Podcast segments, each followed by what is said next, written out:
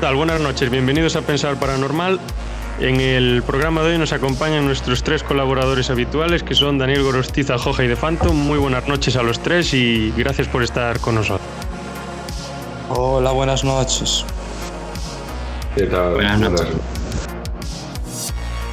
Muchas gracias por el saludo y buenas noches nuevamente.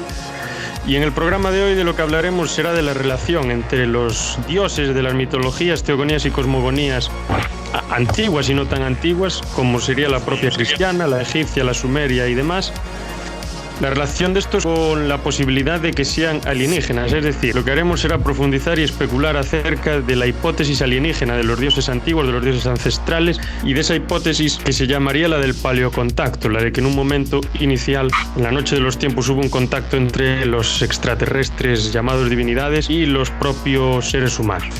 Antes de nada, quería apuntar que eh, yo no soy seguidor de ninguna de estas hipótesis porque me parece que no tenemos suficientes datos. Yo considero que si la cuestión teológica de si Dios existe o no, los dioses existen o no, ya es compleja de resolver y es prácticamente imposible, quizá nunca sepamos cuál será la respuesta definitiva, pues más difícil será todavía establecer cuáles son las características de ese Dios o dioses si existe.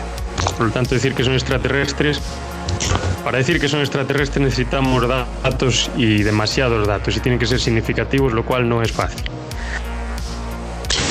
Y pues antes de entrar en materia, pues estaría bien definir lo que es extraterrestre así de manera muy superficial y diferenciarlo de lo que sería un ser intracósmico. Creo que Joja es el que conoce mejor esta, este asunto.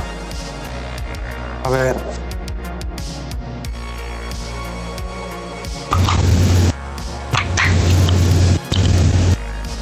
Un tema aparte del que aquí tratamos esta noche Joder, yo creo que lo ideal sería limitarnos a, a los extraterrestres, es decir, a aquellos, aquellos seres que vienen bueno, de eso, del, del, espacio exterior, porque luego hay algunas corrientes ufológicas que se meten en el tema de los intraterrestres, que serían los habitantes de la Tierra Hueca o de las galerías subterráneas que supuestamente hay en la Tierra, o bien los seres interdimensionales, que yo creo que serían temas que darían lugar a, otros debates y que aquí lo ideal sería eso, limitarnos simplemente a, a los extraterrestres, que, que realmente los, los, los entes que vienen de, de fuera de la Tierra, del espacio exterior.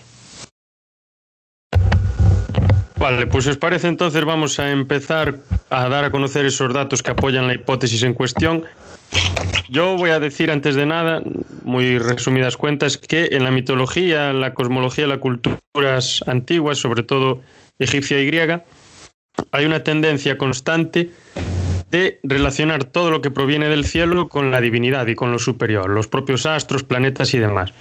Esto por una razón material seguramente que sería la de que el sol está en el cielo y el sol es el que ilumina el que da luz, el que da vida, el que hace que las cosechas se desarrollen y produzcan y el que marca el cambio estacional. Así que entonces, sin, sin, entrar más ya en esta cuestión y ya habiéndola introducido, pues podríamos empezar a hablar, por ejemplo, de la hipótesis extraterrestre en el seno de la cultura antigua egipcia, que creo que Dani es el que más información nos puede aportar sobre, sobre la misma. Sí, bueno, yo antes quería hacer un, comentario, si es posible. Yo no quiero ser escéptico, aunque lo soy un poco, y me gustaría comentar que la tesis de que los dioses de la antigüedad y de diversas religiones actuales sean alienígenas avanzados que nos visitaron en tiempos remotos es una idea reciente que podríamos decir que es del siglo XX, eh, por lo menos mayormente, ya que hasta avanzado el siglo XIX no se planteó la sociedad en general, o por lo menos la sociedad científica, la existencia de otras vidas en, en este vasto universo eh, en el que se encuentra la, Tierra. Y pues yo diría que tenemos que tener en cuenta de que no, no, no podemos interpretar solo que podíamos estar tan solo interpretando unos hechos que no conocemos en su totalidad o que no entendemos con ojos actuales. Y ahí estaría el ejemplo de los alienígenas en el antiguo Egipto, del que se ha hablado mucho, se ha hecho esta película, por ejemplo Stargate, que es una película que me encanta, pero como ciencia ficción, porque, por ejemplo, se dice, las pirámides fueron construidas por los alienígenas. Pues realmente, por lo que sabemos por los textos históricos, ni por alienígenas ni por esclavos, sino por obreros muy cualificados. De hecho, sabemos porque está registrado que la primera huelga registrada de la historia se produjo cuando el faraón se retrasó en pagar a estos obreros porque desvió el dinero a una de las muchas guerras que los faraones eh, pues tenían. Y entonces fue tanto así que al final la presión que hicieron estos obreros cualificados que al final les acabó pagando. Entonces, pues claro, eh, a veces lo que hacemos es eh, pues dar respuesta a cosas que no sabemos, pero luego, como en este caso, la, realidad pues nos demuestra que, no era así, que, que, sencillamente pues los egipcios pues tenían una técnica superior a la que nosotros pensábamos que teníamos, que tenían.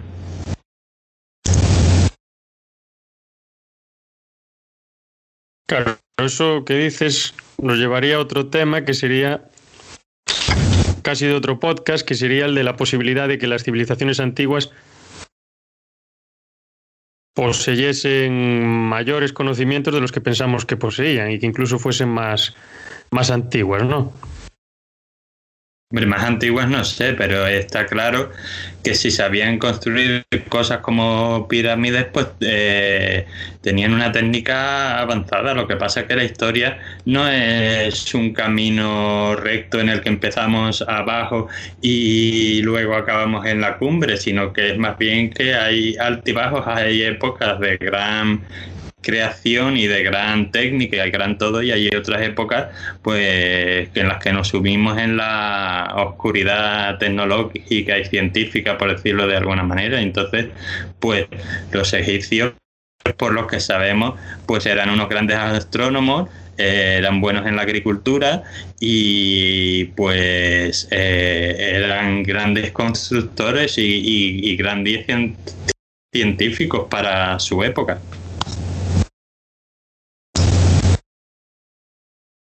Bien, yo ahora aprovechando que hablamos de los egipcios, no sé si alguno de los demás quiere añadir algo con, respecto a ellos.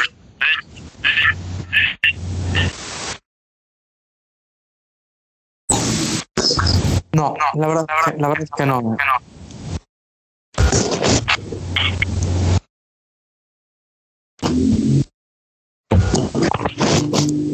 Phantom, ¿algo que comentar?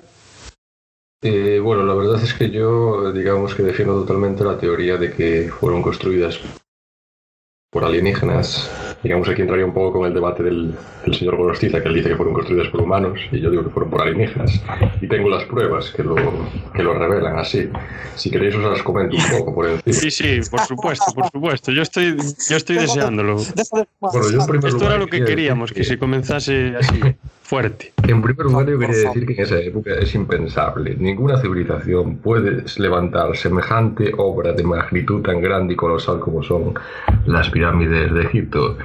Cabe recalcar también que esas pirámides. ¿Pero ¿Cómo que no? Eh, eso que dices es mentira. ¿Cómo se tenemos, totalmente tenemos imposible figuras de Mesopotamia que son protopirámides. Es totalmente imposible, te lo digo yo, levantar esa parte. Está totalmente. Pero, pero si ya había antes de las pirámides. Ay, la madre. No, no, di, di, di. Si tenemos otras civilizaciones que también hacían pirámides, las tienes en América precolombina, tienes los figurates en Mesopotamia, que todos responden a la, a la estructura triangular justamente porque una estructura triangular de ese tamaño es lo más plausible. Una base amplia que se va estrechando hasta la cima.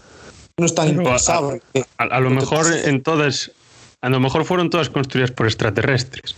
Vamos a ver, ¿qué es más plausible? Pensar que la pirámide es una estructura arquitectónica fácil de hacer con un gran número de personas o que viene una nave y se puso a hacer torres en medio del desierto. Vamos a ver, que, diga, que, diga, el señor más fácil, que diga el señor que es conectar conectar diferentes puntos del globo terrestre, en este caso es Egipto, con eh, señales que envían los extraterrestres desde sus planetas. Pero tú te estás escuchando, o sea, te estoy diciendo que, que, que, extraterrestres que colocadas te estoy diciendo, estoy diciendo que arquitectónicamente ver, la estructura uno, triangular, uno. la estructura triangular esa, la, la pirámide como estructura arquitectónica es una estructura fácil con un gran número de trabajadores de levantar. Por eso explicaría por qué se reproduce la pirámide en muchas culturas, porque justamente arquitectónicamente es viable. Y estás hablando de la civilización egipcia como si fueran atrasados, cuando sabemos que eso es mentira.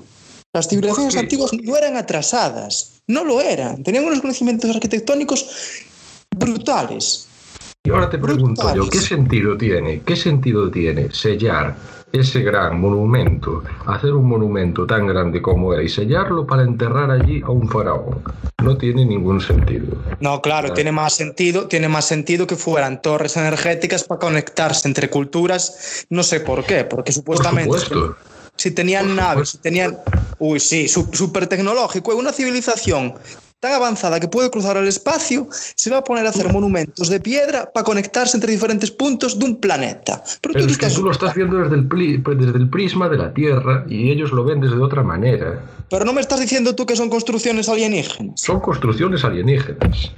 Como las líneas de Nazca y más monumentos que hay alrededor claro, de la Tierra. O sea, unos seres con naves capaces de cruzar el espacio van a empezar a levantar, a levantar pirámides de bloques de granito que además se encontraron las excavaciones de donde salieron esos bloques y se sabe que fueron arrastradas y que no hubo ningún tipo de levitación. Ahí, por favor. No se sostiene tu teoría. Mm, Para no, empezar claro, ya por el año no se sostiene. ¿Y en qué no se sostiene mi teoría? No se sostiene, están perfectamente orientadas a las estrellas, como te dije antes. Dime en qué no se sostiene, hombre. Sí, pues pero... es imposible levantar eso en esa época, semejante obra. Hoy en día, hoy en día, en pleno a ver, a ver, uno a uno. Pero en pleno 2021 aún costaría mucho trabajo hacer esa obra. Pero tú, qué te piensas, pero tú qué te piensas, que los egipcios construyeron eso de un día para otro. Pero te estoy diciendo que esas pirámides fueron construidas en poco tiempo. Y Eh, hoy en día, por ejemplo, se tardarían muchos ¿Cuánto es años poco en terminar tiempo? eso. ¿En cuánto se construyeron las pirámides de Giza? Bueno, pues lo podemos mirar el dato si quieres. Lo podemos mirar, pero si estás hablando sin datos y te estás inventando que unos alienígenas cruzaron el espacio La para cosa- levantar hay, hay monumentos una cosa curiosa, que esto no demuestra nada lo que voy a decir, ni una cosa ni la otra. Hay un pergamino, no sé exactamente de qué año es, posiblemente sea del 1800 antes de Cristo, una cosa así, en el que está escrito que las pirámides de cierta zona ya estaban construidas, o sea, se aceptaba que las pirámides estaban construidas desde siempre, que siempre estaban allí. Pero bueno, ¿Y eso eso- también ¿Y eso que, y eso que demuestra? no demuestra Pero, nada, lo acabo de decir. Desde siempre, desde siempre, desde siempre he visto desde el punto de vista de la vida humana y de la vida humana de aquella época. Quiero Claro, claro, decir claro. que Creo que era eh, Ramsés II, que fue un faraón que vivió 70 años, y los egipcios, aparte de que el faraón tenía el título de dios en la tierra, pues lo consideraban un dios porque había vivido 70 años y eso era la vida de tu padre y tu vida. Entonces ese señor era prácticamente inmortal. Entonces desde siempre, desde el punto de vista de aquella época, Sí, sí, sí. realmente no quiere decir nada. No, no, yo lo digo que es un dato curioso, o sea, la, la narración en sí misma que es curiosa porque a lo mejor las pirámides eran todavía más antiguas de lo que pensamos. No quiere decir que, que nadie las haya, ningún extraterrestre las haya creado, no, sino que la característica de la misma que eran todavía más sorprendentes posiblemente de lo que pensamos. Vamos a ver, en la historia y más de, la- de las edades que manejamos, las lagunas históricas son de lo más habitual. Tenemos el ejemplo de los, de los pueblos del mar que saquearon la costa de Egipto y no hay registro de ellos antes de eso y no se sabe quiénes eran y siguen siendo un misterio histórico. En plan, tenemos que tener en cuenta en qué época estamos, donde las comunicaciones eran a través de eso, de documentos escritos y eran paisanos que evidentemente muchos de ellos no tenían unas dotes bien de escritura ni nada, ni quiero decir, eran las sociedades que eran. No es nada raro que pensaran que un monumento llevaba ahí miles de años. Pero de decir que se cruzaron medio espacio una civilización extraterrestre y levantó en cada continente una pirámide para no sé con qué fin. A ver, yo, yo creo que es un poco desprestigiar la labor de estas civilizaciones. Desprestigiar no, es, es aventurado, eso nadie lo discute, es muy aventurado. Es como yo ahora digo que la arquitectura romana era todo puro alienígena cuando... Cuando ellos no. vengan aquí a visitarnos me darás la razón, Joja. No tardará mucho tiempo. Igual te tengo que dar un bofetón. Oye, oye. A ver, a ver. La cosa es, por ejemplo, imaginaos que ahora mucho de, lo que nosotros conocemos se pierde por el motivo que sea y nuestra civilización desaparece. Y de, después de mil años o dos mil años, pues encuentran, por ejemplo, restos del Empire State y de varios edificios, o de esas torres gigantes en Japón, en Abu Dhabi, por ahí. Posiblemente esta hipótesis de que nos hayan visitado los extraterrestres también la barajarían. Es más para rellenar algo que no se comprende que realmente porque se crea que lo hayan hecho, creo yo. Aunque Phantom está convencido de que sí que lo hicieron. Claro, yo también. No cabe duda.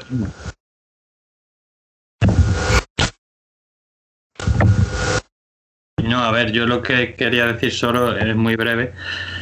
Es que a veces vemos lo que queremos ver o buscamos una respuesta fácil o simplemente imaginamos la respuesta para algo que no la tenemos por falta de datos o bien porque no la entendemos desde nuestra visión de hoy en día. Quiero decir, en la Edad Media se veía la civilización romana prácticamente como casi magos, porque hacían acueductos y hacían cosas que parecían en aquella época impensables de hacer y si se fastidiaba el acueducto pues no sabías repararlo. Entonces eso qué es esta gente eh, tienen algún tipo de magia. Entonces pues claro a veces no tenemos la respuesta y como no, no somos capaces de aceptar no tener una respuesta a algo porque creemos que lo sabemos todo, pues recurriremos a la fantasía, pues la magia, pues han sido otras civilizaciones que han venido de fuera y lo han hecho, que yo no digo que no existan otras civilizaciones inteligentes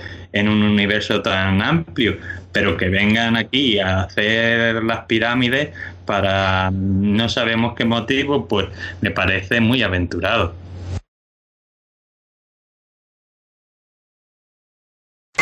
Sí, Phantom, ahí si quieres puedes introducir un poco la, la, temática de la película Prometheus, incluso podemos profundizar más en este tema y luego relacionarlo con, con ciertos elementos más propios de la hipótesis alienígena.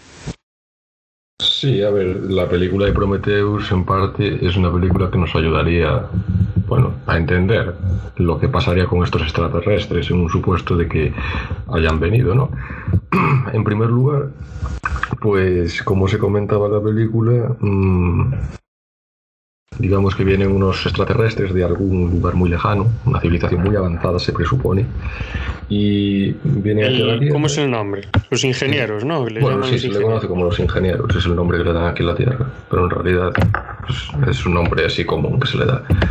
Eh, pues ellos vienen, eh, se toman ahí como una especie de, de, pócima y eso es lo que hace es engendrar a la Tierra, ¿no? digamos, a la vida, lo que se conoce como la panspermia. Y lo que pasa después, más adelante, que es muy interesante la película, esto es un spoiler, pero bueno, ya fue una película muy vista, es que claro, como este extraterrestre ve la codicia que tienen los seres humanos y todo el daño que, bueno, digamos que hicieron en torno al planeta y tal, pues su propia creación la pretenden destruir, ¿no? Y entonces pues el extraterrestre pone las coordenadas para ir a la Tierra y atacarla. Y esto es lo que también podría pasar en un futuro si de verdad la Tierra fue, fue creada con la panspermia, que es lo más probable en sí. Sí, pero bueno, aquí Estás hablando de una panspermia dirigida y artificial, no de la teoría que se maneja hoy. La otra es que vendría de un meteorito, ¿no? Pero esta claro, sí. la otra sería algo azaroso, sí. es la que se maneja hoy en día. La otra, sí. la que hablas tú, sería más de un diseño inteligente que realmente se mandó, pues. Bueno, realmente no se mandó un meteorito en la de Prometheus, no. Llegan esas, esos no, humanoides llegan con a la las Tierra naves, y. Sí. Y lo que hacen es beber un líquido, se lo toman, se muere el extraterrestre ese y con su ADN como que se parte, eh, se divide y se esparce por el mar, por así decirlo. Entonces ahí se empieza a formar la vida de la Tierra. Es así. Claro, y ahora, y ahora si os parece, ya vinculándolo con, con esto de lo que acabamos de hablar, que, mira, introducir esta película de Prometheus pues nos ha servido para introducir ya la teoría de la panspermia, sin tener que hacerlo abruptamente. Y podríamos hablar un poco de esta hipótesis, aunque antes me gustaría comentar un, pequeño detalle acerca de Tutankamón y un pequeño detalle acerca de, unos enseres que se encontraron dentro de su tumba, fundamentalmente su daga. Y estos eran, pues, se, descubrió que estaban fabricados todos con hierro procedente de un meteoro. Y cuando se descubrió esto, que debe ser hace 5 o 10 años una cosa así, lo descubrió un, investigador que se llama Jambor, un francés. Se creía que era algo increíble, que cómo, es que esta persona, Tutankamón, que fue un faraón famoso y todo lo que queráis, tenía un, puñal o una daga de, de, un hierro que procedía de un meteorito. Y viviendo en la época en la que vivió, ¿no? Entre el, según se establece el reinado, fue entre 1336 a.C. y 1327. Que se correspondería, según este investigador, con la edad de bronce. Pero bueno, él, él, este investigador ha seguido analizando, investigando más elementos que se han encontrado del pasado sobre todo en esa época de bronce hasta la edad de, del hierro, y ha encontrado pues que casi todos estos eh, utensilios están confeccionados con hierro que procede de meteoros. Porque decía que en ese momento no se manejaba la, fundición de dicho metal para moldearlo y extraer el oxígeno que tiene, y también dice que se sabe que es procedente de meteoros porque los niveles de níquel y cobalto son muy altos. Y pone ejemplos pues como la daga de Alaka Joyu que se encuentra en Turquía en el año 2500 a.C., el hacha Uganit que se encuentra en Siria en 1400 a.C. y varios utensilios de la dinastía Shah. Pero dice que a partir de cuando la transición de la edad de bronce a la edad de hierro, pues que como se empieza a desarrollar la fundición, se controla ese, esa práctica, pues que entonces estos eh, herramientas con metales procedentes de meteoritos se dejan de utilizar. Y aquí la cosa también es importante resaltar que muchas veces se utilizaban todos esos elementos procedentes de meteorito porque tenemos que ponernos también la situación. Cae algo del cielo, llega a la Tierra y eso se tiene como algo divino, ¿no? Y se puede interpretar incluso como que los dioses lo han mandado hasta incluso que ese, ese metal que sacas de esa piedra, pues, por ejemplo, pues es eso, es algo divino. Y por ejemplo, en el ejemplo que has dicho de Tutankamón, a mí se me ocurre, dado que los egipcios creían que el, el faraón era un dios vivo, pues no tiene más lógica que eh, de esa piedra que ha venido de los cielos, eh, las dagas o los utensilios que hagamos, eh, se los demos a su, digamos, dueño, el faraón, el dios en, en, la tierra, por ejemplo. Por poner el ejemplo que has puesto de Egipto, pues se me ocurre que podría ser eso. O sea, si eso viene de los dioses, ¿a quién se lo vamos a dar? Pues al dios que conocemos, al faraón. Sí, en ese caso la vinculación parece muy clara. Y es curioso también como en un momento histórico, edad de bronce, pues quizá esas personas están más conectadas con el cielo, con el firmamento, más relacionadas con, con creencias propias de, eso, de estar observando el firmamento, de tener relación con él y de interpretarlo. Y de repente en la edad de hierro esas personas empiezan a mirar para otro lado, empiezan a mirar para abajo, para abajo, están más apegados con lo que les rodea, con la tierra, su entorno horizontal, y no miran tanto al cielo y por lo tanto ya dejan de darle tanta importancia a esos elementos. Y cabe mencionar también que supongo que lo conocéis, la cava, que es esa estructura que está en la Meca, en el medio de la misma, que hay que dar todo musulmán que se precie tiene que, emigrar a ese sitio. Sí, la conocéis, ¿no? Seguro que sí, tenéis que conocer. Pues no sé si lo sabéis, la piedra que está dentro de la cava o Kaaba, como se pronuncie, es una piedra que fue encontrada por Abraham, el patriarca de las tres religiones monoteístas de Oriente Próximo, cristianismo, islam y judaísmo, y se cuenta que esa piedra cayó del cielo también, y que como había caído del cielo es una piedra divina y todo lo demás, y como fue Abraham el que la encontró, pues todavía era más divina, porque era el fundador y patriarca. Y también tiene un posible origen extraterrestre, ¿no? Porque bueno, un posible origen extraterrestre no, si realmente esa piedra cayó del cielo, esa piedra es extraterrestre. Luego se dice que genera unas energías especiales y no sé qué, no sé qué más, pero bueno, eso ya me parece más, voy a decirlo así, habladurías, porque tampoco, al final es una piedra que, qué energías va a crear, no es nada extraño, ni estamos en el Renacimiento para pensar esas cosas ni nada. Y bueno, ya si os parece podemos empezar a analizar la teoría de la panspermia, que Dani es el que más datos tiene, según me mostró. Y creo que Phantom podía también eh, hablar un poco sobre esa teoría de la panspermia dirigida, o esa teoría de la panspermia voluntaria, eh, promovida por una civilización extraterrestre, que ya la, comentó también un poco por encima. la famosa hipótesis del paleocontacto, por así decirlo. Sí, por si os parece. Bueno, empezad con la hipótesis que queráis y luego ya vamos profundizando.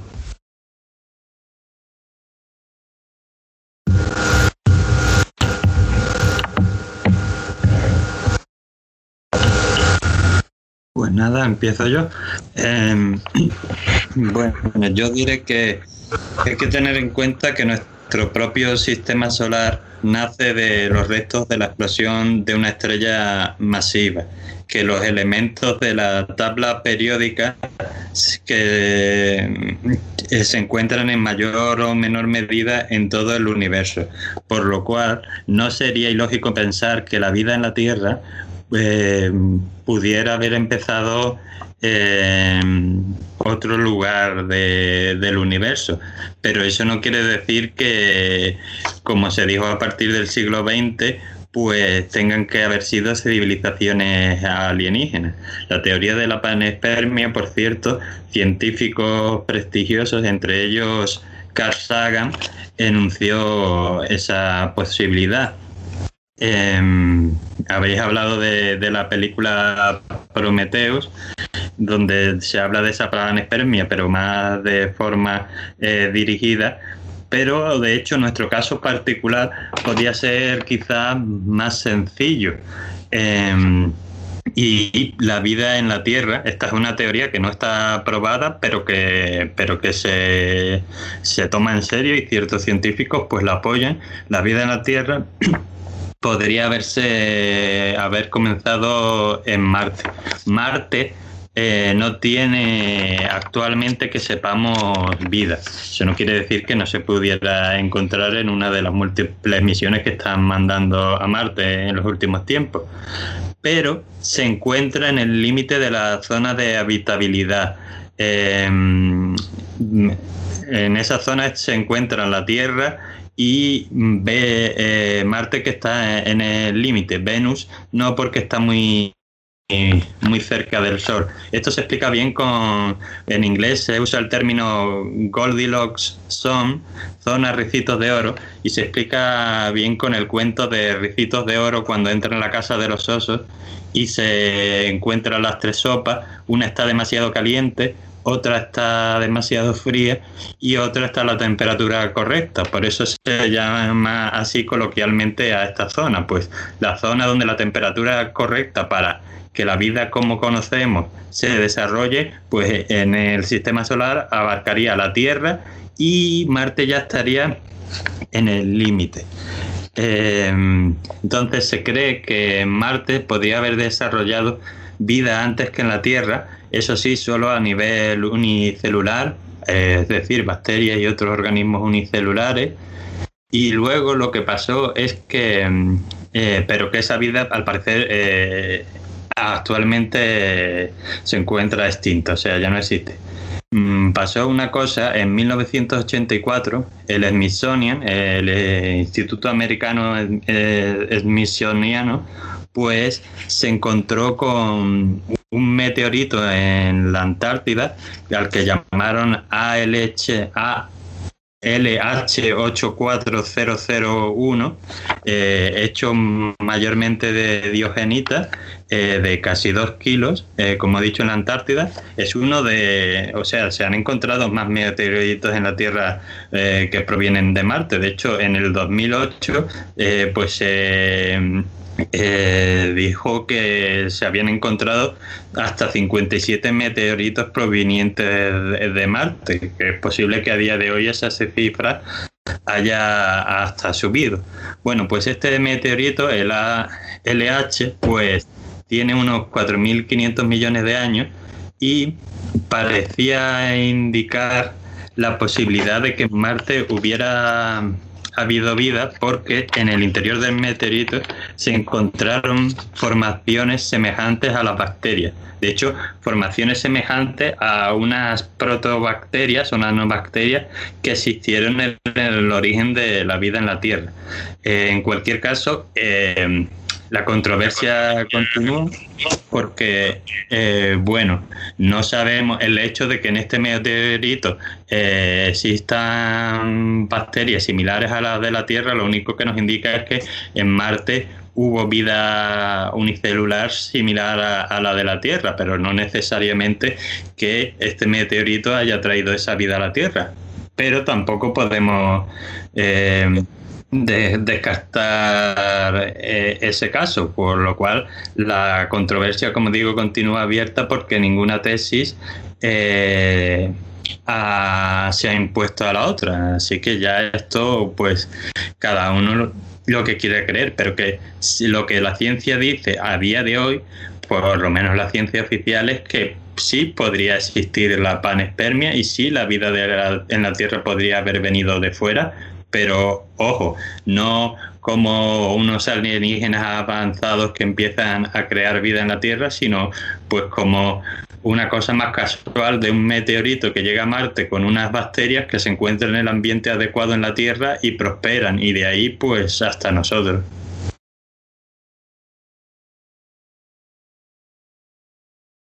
Esta bueno, esta hipótesis está bastante extendida, como dices. Yo le veo un problema fundamentalmente, aunque quizás sea la hipótesis que mejor explica el origen de la vida en la Tierra, pero ya no es un problema científico, es un problema filosófico. Y es que la, propia hipótesis no es capaz de dar respuesta al origen de la vida en general, sino que el problema del origen de la vida lo traslada un paso más hacia adelante, un paso más hacia atrás en este caso. Es decir, científicamente es un pequeño suspiro, obviamente, porque es capaz de dar una explicación más o menos coherente. Supongo que en unos años estará bastante mejor explicado todo y con mayor fundamentación y posiblemente aceptemos esta, esta teoría y parece explicar el origen de la vida mejor que otras teorías como esa del calvo, caldo primigenio que en el siglo XX intentaron eh, imitar las condiciones meteorológicas que había y no fueron capaces de crear ni, creo que una proteína o una cosa así.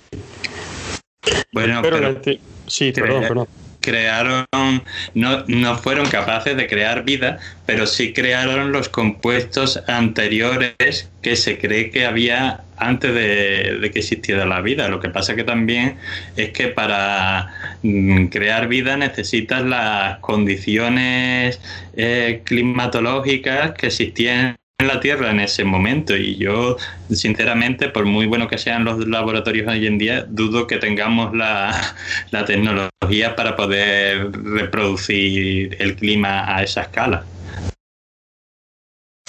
No, claro, y aparte tenemos que ser conscientes de que nuestras mediciones acerca del pasado pueden, están sujetas a error, o sea, pueden fallar. Podemos estar interpretando unos ciertos datos de una manera en los que no son, o interpretar unos datos y pensar que eso nos lleva a ciertas características o lo que fuese. Eso también es cierto.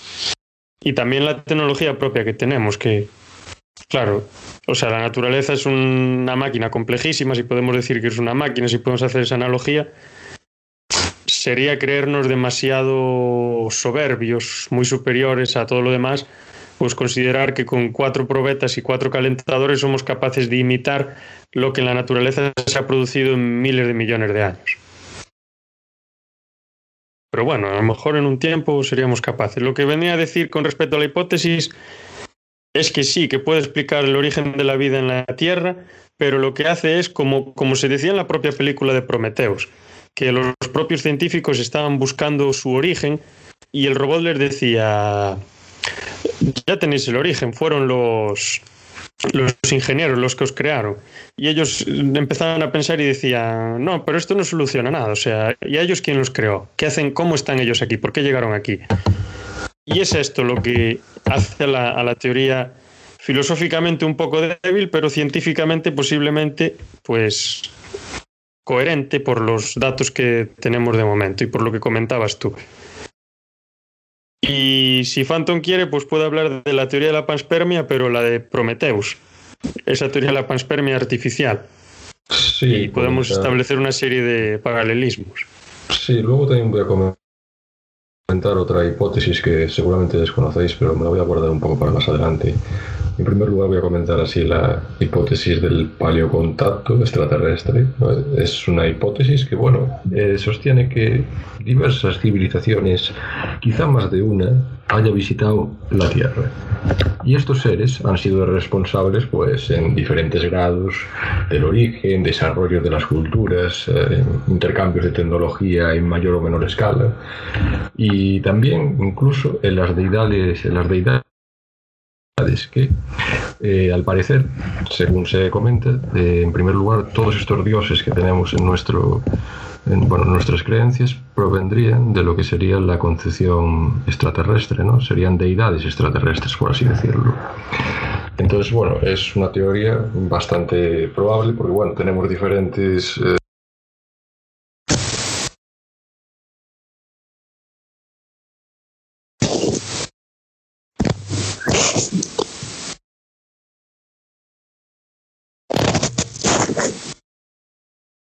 Se Eh, cortó, se cortó.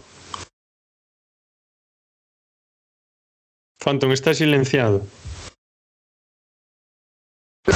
Oh, Dios, estuve hablando. Nada. Eh, re- repitiendo otra vez, decía que, bueno, eh, en primer lugar voy a hablar de lo que es la hipótesis del paleocontacto. Y digamos que es una hipótesis que sostiene que, bueno, pues diversos extraterrestres, igual más de una civilización en mayor o menor medida, eh, han visitado en algún momento lo que es el planeta Tierra, ¿no? Y bueno, eh, se han desarrollado las culturas humanas a partir de esto, ¿no? Ese intercambio de tecnología e incluso las religiones, todas las que tenemos en el planeta Tierra, provendrían de deidades extraterrestres, que es lo que se sostiene. Y bueno, eh, también comentar que pues, diversas construcciones se han llevado a cabo, como es el tema de las pirámides que antes hablamos con tanto, en un debate bastante acalorado, ¿no?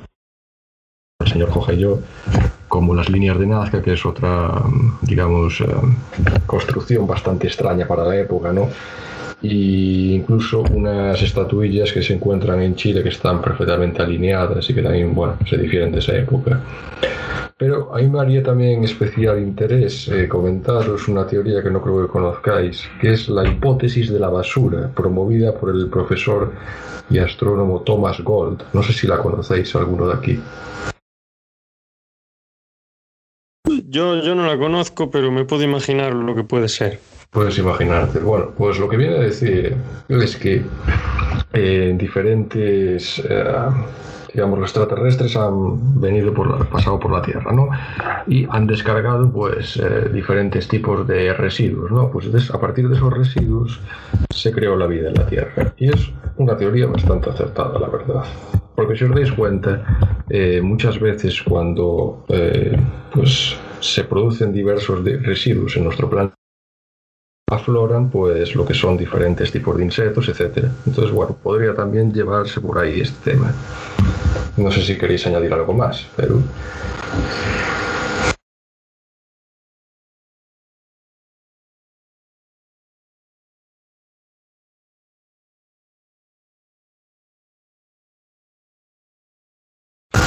Pues yo sería. Yo sería más partidario de esta. de esta teoría de la. esta hipótesis de la basura que de cualquier otra hipótesis alienígena acerca de los dioses, la verdad. ¿eh? Me parece bastante más razonable y más coherente. Fundamentalmente porque le vería poco sentido a que una civilización súper avanzada viniese aquí a la Tierra a hacer sus. bueno, sus estructuras o lo que fuese. Y le vería más sentido que, que pasan por aquí y de repente pues echan unos, vamos a decirlo así, unos contenedores y caen en la Tierra y de repente pues surge allí la vida. Pero bueno, también se me hace complicado si realmente estos estaban viajando por el espacio, si soltaron las basuras, pues supongo que al, entrar en contacto con la atmósfera terrestre se desintegrarían casi por completo. No, sé si la basura... No tiene por qué, dependiendo del número de, residuos que van y de partículas, incluso de si, de si esta civilización está es tan avanzada para mandar esos recursos protegidos a, al caer a la atmósfera, pues es una hipótesis bastante. Sí, pero ¿para qué van a mandar los, los residuos protegidos? No tiene ningún sentido. No sabemos si esas civilizaciones quieren engendrar vida en algún planeta con el fin de algún día venir aquí a, a ver su creación, ellos. O sea, entonces esa basura no es algo que se les cayó accidentalmente, es algo que ellos lanzaron. Puede para ver qué pasa. Bueno, yo, yo estaría más en la, en la, otra hipótesis, que a lo mejor estaban aquí en la Tierra y de repente pues hicieron sus necesidades y todo lo demás y soltaron la cosa y se fueron. Porque que lancen basura directamente para... ¿Para qué lanzan basura voluntariamente? Con el fin ese, que ellos ya saben que, iba, que podía pasar eso, ¿no? En la Tierra, por las condiciones que tienen, pero... Claro, pero en ese caso sería mejor, en vez de lanzar basura, pues ya traer la, la vida microbacteriana o lo que fuese.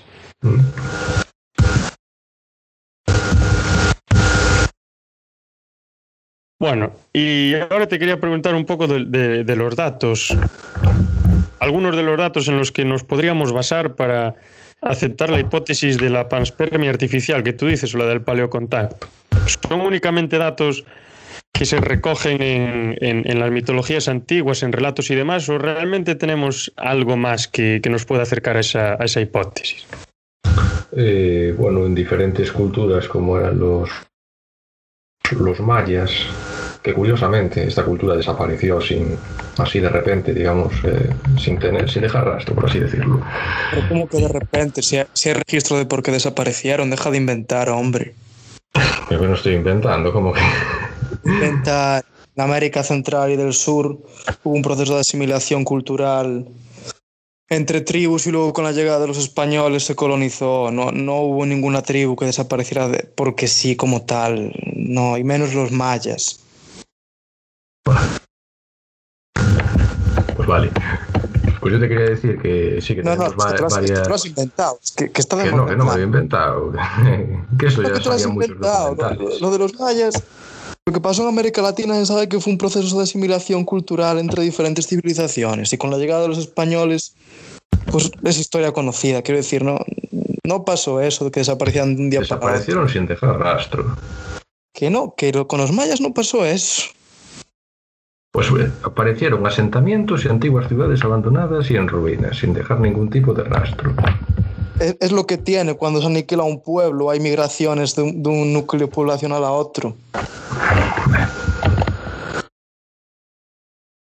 Claro, pero también podríamos decir entonces que la desaparición del imperio romano se debe a los alienígenas, porque quiero decir, los romanos también construyeron un montón de cosas y ciudades y cuando Europa dio mm, ese salto, digamos, atrás, muchas de esas cosas, muchas de esas ciudades, muchas de eh, todas esas obras de ingeniería se abandonaron, pero simplemente eh, se debió a que la civilización romana tuvo su época dorada y luego tuvo su época, su ocaso y, mucho de lo que se construyó o de lo que hicieron pues desapareció, pero eso no se debe a los alienígenas, se debe a un montón de factores que podríamos estar ahora aquí analizando, que si los bárbaros, que si la misma corrupción del sistema romano, que si etcétera, etcétera.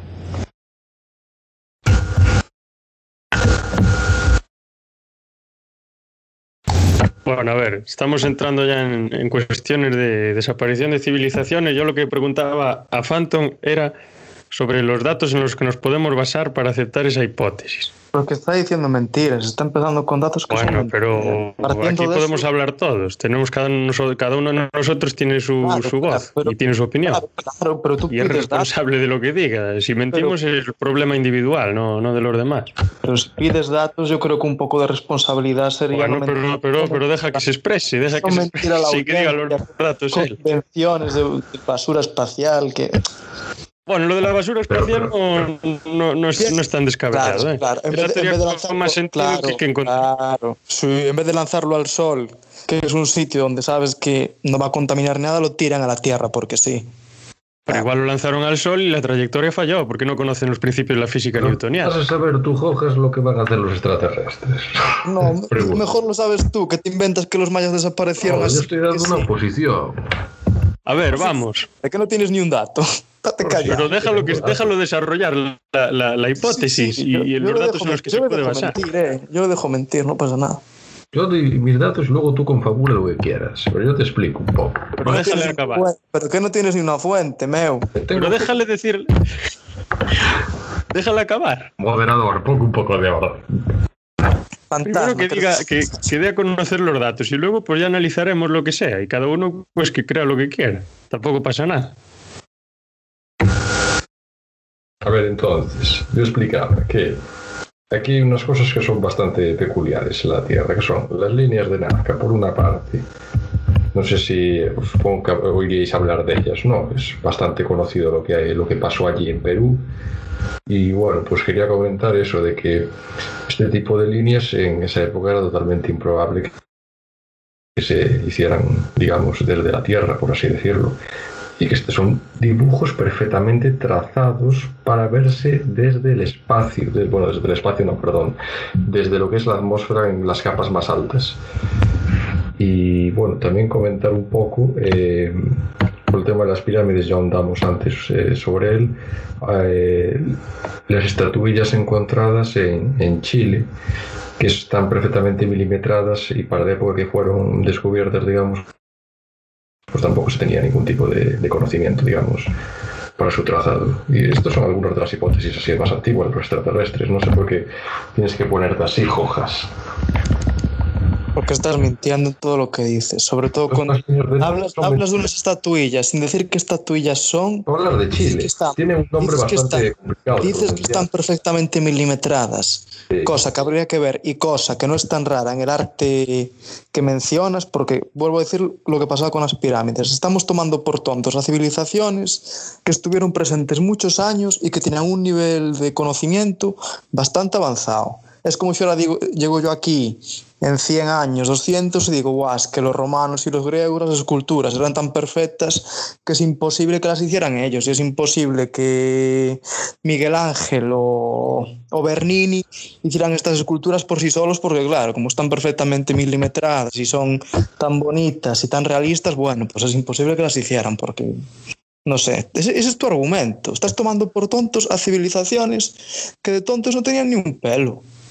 Y estás cogiendo que la hipótesis más plausible para que, que, sean... para que, esas esculturas, para que esas esculturas estén milimetradas es que vino un tipo del espacio y les dijo, va, te voy a ayudar a hacer aquí esta esculturita y te va a quedar perfectamente milimetrada. Y las líneas de Nazca igual, vamos a pintar aquí, tirar líneas en el desierto para pa que las vea yo, que te he ayudado a hacerlas y que diga, guau, qué buenas líneas me, me hago.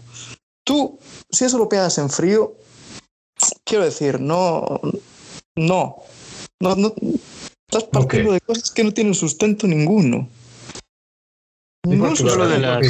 Yo pregunto, ¿y por, qué van a dibujar, por... ¿y por qué van a dibujar ellos unas lo de las niñas sí que es algo muy curioso. ¿eh? Yo, es curioso. Esa gente, esa gente tenía un sistema sí. religioso de creencias que, bueno, que lo manifestaban sí. a través de grandes representaciones en el desierto. Sí, sí, pero lo, la, esas líneas solo se pueden ver desde el, desde el aire, desde una altura bastante considerable. Claro y, la, claro, y la lógica es que era para que no, la vieran. No, no, no.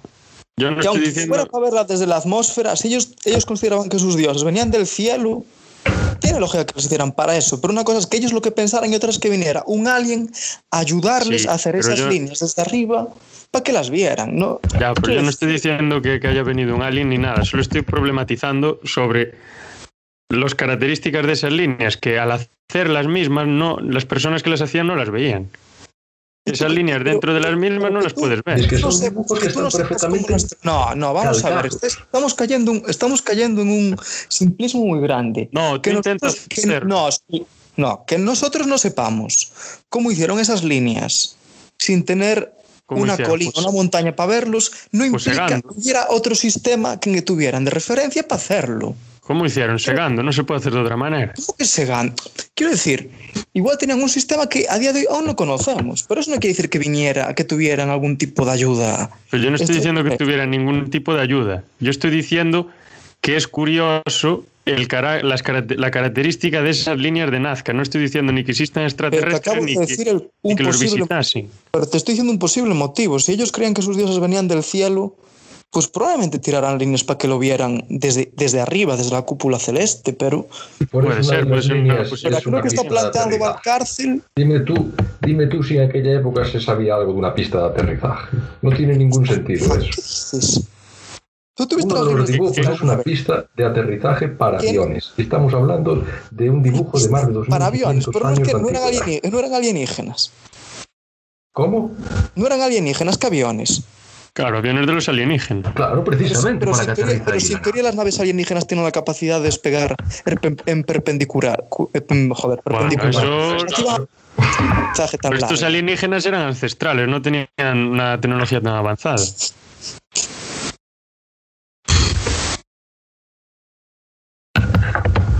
Entonces, bueno, esos son los ¿Qué datos sobre que los que la... responda? ¿Qué quieres que te responda ante semejante estupidez? ¿Crees que estupidez? Da igual. Estos son los datos con respecto a la No, hipótesis del... No hay ningún dato ahí. Bueno, para ti no lo sabrá, a lo mejor para No hay alguien que los escuche sí que los hay.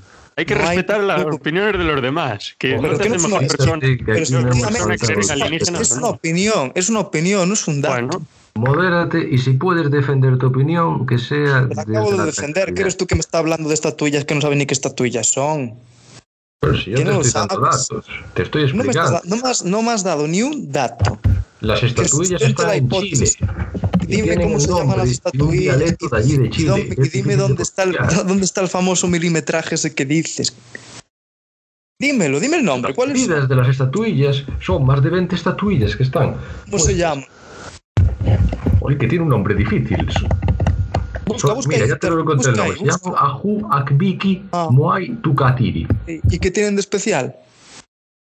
Bueno, pues que fueron en contra son de esa época y que están perfectamente milimetradas y son unas estatuillas ¿Milimetrado lo de qué? 3 metros de altura. ¿Milimetrado lo qué? Valcárcel, ¿milimetrado lo qué? Las pero son proporciones. las estatuillas. Son los Moai. ¿Te refieres a los Moais? No, no, los Moai no. Es increíble esto. ¿eh? Porque los Moai son también de Chile, de la isla de Pascua. Lee, lee, Valcárcel, lee la Wikipedia, a ver qué pone. Bueno, carajo. Sácate ahí los datitos de la Wikipedia, como tú sabes. A ver, entonces. Sí, sí, adelante. Sí, sí, lee, lee, lee. A ver, a ver. Faltas de respeto, por Dios. A ver, ¿Lees o no lees la Wikipedia? pero qué forma, qué, forma, ¿qué forma tienen las estatuillas? Pues se parecen bastante a las de los Moais, pero no son iguales que las de los Moais. Están en la misma isla de Pascua. Parecen. A las de los Moais. Increíble, Valcárcel. ¿Cómo, cómo? Repite, que yo no, yo no escuché.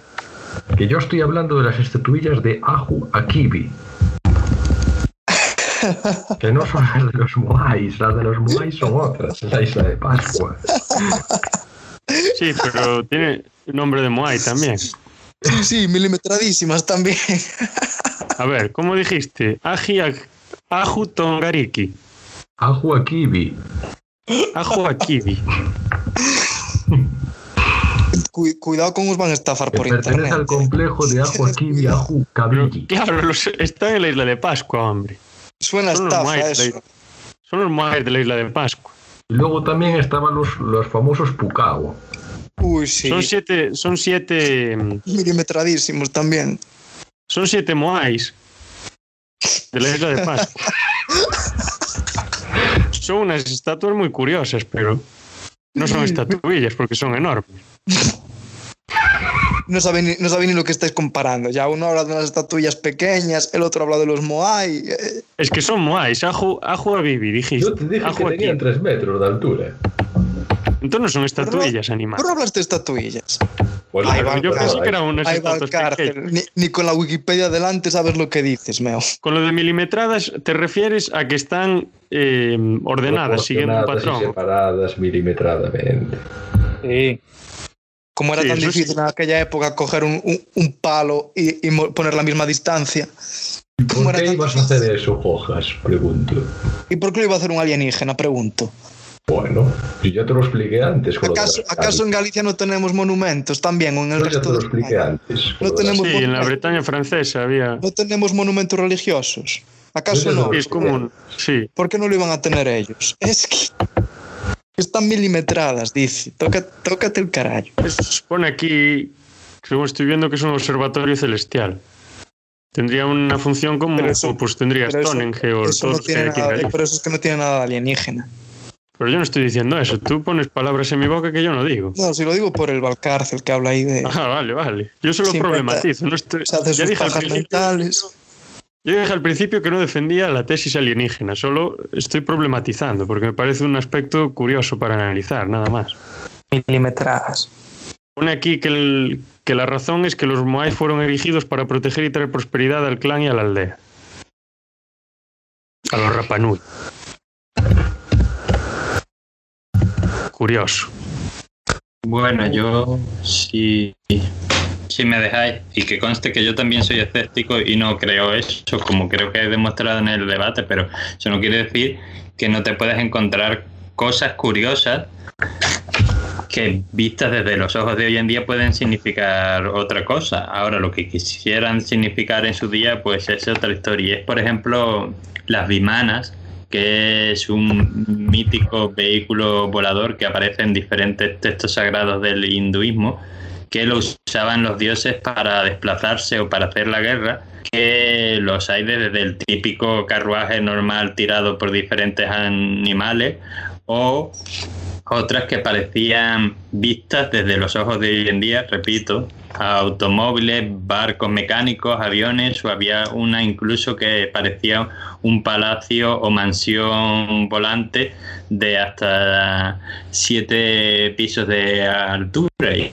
y como digo, algunas de ellas no, no tenían animales que tiraran de ellas y los había para ir por la tierra, por el aire, por el agua o algunas que eran para todos a la vez. Y había uno que me pareció muy curiosa en la Ramayana, que es un poema épico religioso hindú del siglo III Cristo, que hablaba de que existían unos carros voladores que se usaban para las guerras de los dioses del panteón hindú. Incluso el rey de los demonios, Ravana, tenía una y eh, el Rama eh, le pide a eh, Vishana, perdón por la pronunciación de los nombres indios, eh, que era el hermano menor precisamente de Ravana, del rey de los demonios, que lo lleve a su ciudad. Y eh, este le contesta, y ahora voy a, eh, me he escrito aquí un fragmento del texto muy cortito que voy, que voy a leer porque es muy curioso. Como digo, yo no me lo creo, pero que me parece interesante. Le pide que le lleve a su ciudad y este eh, Vivishana le contesta, hijo de monarca de la tierra, hay un carro llamado Pushpaka, eh, resplandeciente como el sol y que marcha por sí mismo. Eh, entonces Rama, una vez dentro de- del vehículo, le pide que parta y el incomparable carro se elevó hacia el mismo seno de los cielos. El carro volaba como una gran nube empujada por los vientos. El guerrero dijo, mira, ya veo el palacio de mi madre. La muchedumbre les vio llegar como un segundo sol y con tan rápida marcha. Y luego, mm, también hablando de los indios, eh, hay un libro que se llama Sam- Samarangana Sutradhara, eh, que en el capítulo 31 eh, es un libro de arquitectura, pintura, escultura y técnica de la India, o sea, mm, bastante interesante. En, un capítulo, en el 31, pues hace un... está dedicado a las lantras, que son diferentes tipos de, maquinaria, pues que desde la más sencilla a la más compleja, que los indios pues usaban para diferentes tareas.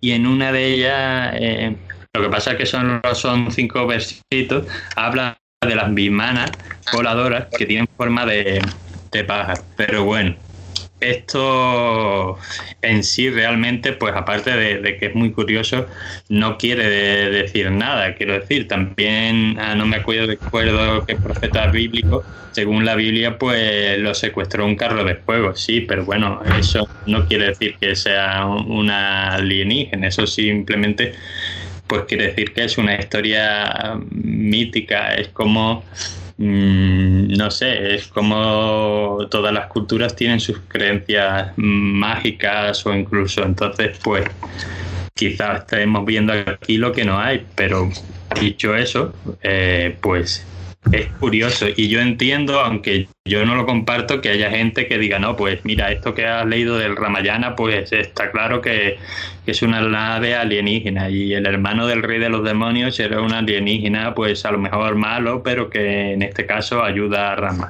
Bueno, pues si lo quieres creer me parece perfecto, yo no lo creo, pero es, es una historia como tal curiosa, nada más.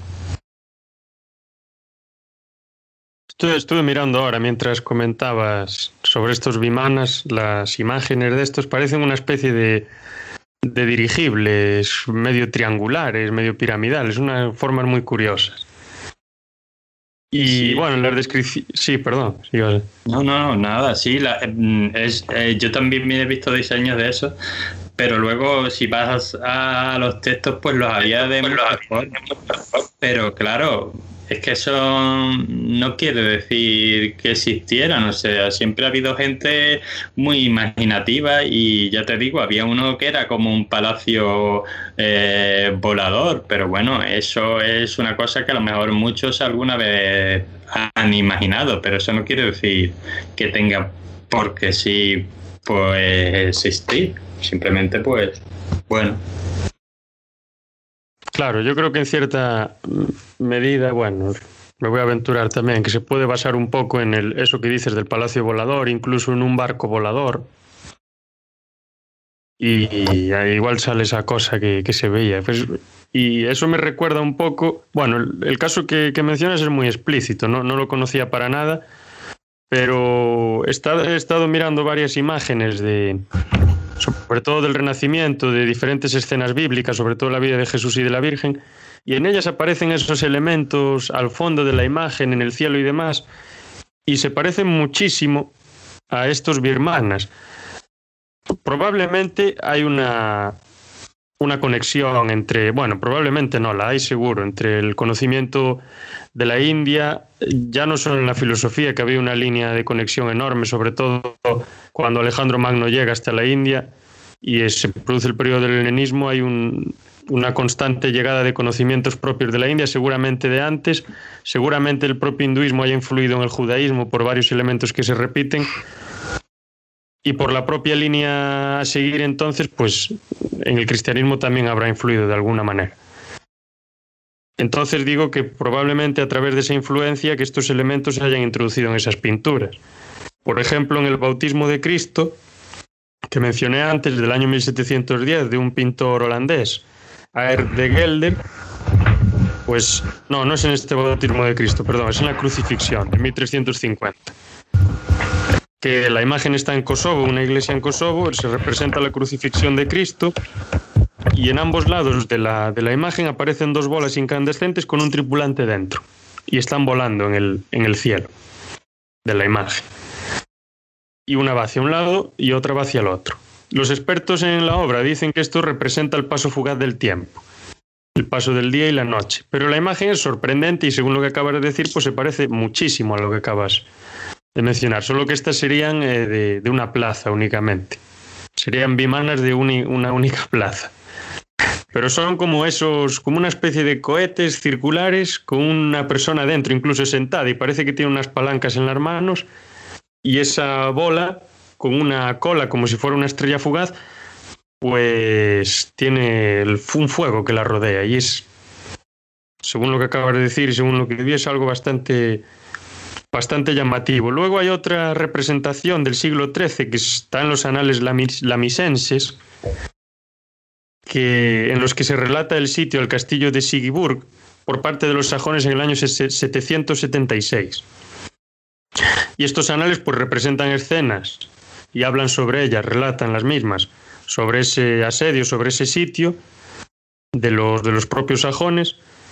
Y en una de estas escenas es muy curiosa se ve a los propios sajones asediando el castillo en cuestión y aparece encima de sus cabezas una serie de discos de fuegos que parecen eh, estas mismas eh, balas que decía antes, estos mismos cohetes o estos mismos bimanas, aparecen flotando encima de ellos y según se cuenta en esta obra, pues gracias a la presencia de estos elementos, los que estaban en el propio castillo se rindieron ante ellos porque les ayudaron con no sé qué capacidades o técnicas o lo que fuese. Y luego también hay una, imagen de la propia del Prodigiorum Liber, Prodigiorum Liber del siglo IV, y este es un libro un compendio de fenómenos extraños y sorprendentes de la época en la que Tito Livio vivió. Y en una página de este se ilustra el avistamiento de un, de un elemento en el cielo, que podríamos decir perfectamente hoy que es un ovni, no se sabe realmente lo que es, pero hay algo ahí en el cielo muy raro, que se parece también al, Vimana del que hablabas anteriormente. Y en, la, en, una de las páginas en la que se representa esto, pues una leyenda, una nota al pie del, de la propia imagen dice, se veía algo redondo en el cielo volando de oro que era un arma que tiene también relación con el, pasaje que tú comentaste. O sea, ese paralelismo también, estas representaciones, pues cuanto menos son curiosas. Verdad o no, imaginación o una interpretación de algo que se vio en el cielo. Por ejemplo, en los anales lambisenses eso puede apreciar, eh, interpretarse como que fueran estrellas fugaces. En el periodo, bueno, en el periodo sí se conocía bien lo que era una estrella fugaz, pero igual en ese cierto momento no, o que fuesen tantas a la vez, justo en ese momento igual se interpretó como un signo de victoria o lo que fuese. No sé qué pensáis respecto a esto, si tenéis algo que comentar.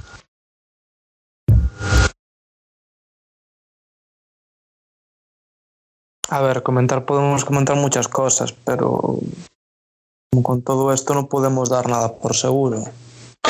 El tema de las bimanas es verdad que es interesante y bueno, puede tener muchas explicaciones. Podemos hablar de tecnología terrestre o, bien de que su mitología es muy rica. Pero más allá de eso, no sé, no tenemos nada palpable.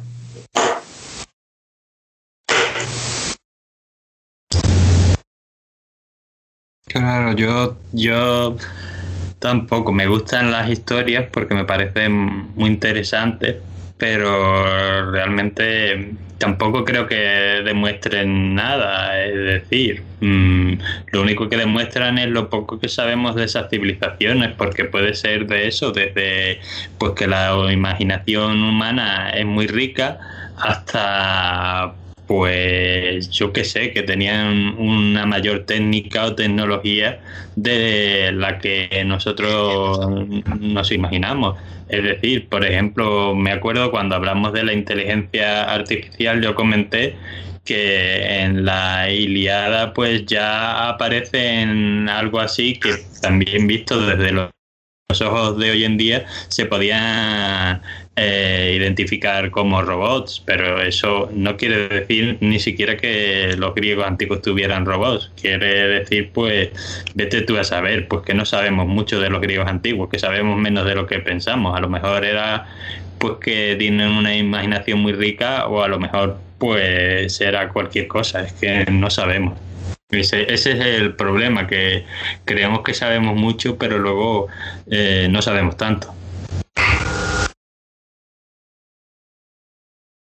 No, y también parece casi imposible saber realmente lo que eran, porque al final es una representación que hace una persona en, en una obra que ella misma escribe o pinta o lo que sea, y no sabemos realmente si esa persona está representando algo que ella misma vio, si está representando algo que vio en un sueño, algo que pensó que vio, o si realmente está pintando algo que le apetece, que se imaginó algo y lo está pintando. Y para saberlo realmente tendríamos que preguntar a esa misma persona e incluso esa misma persona nos podría hasta mentir. O sea, yo creo que es prácticamente imposible saber a, a qué se están refiriendo con todas estas imágenes.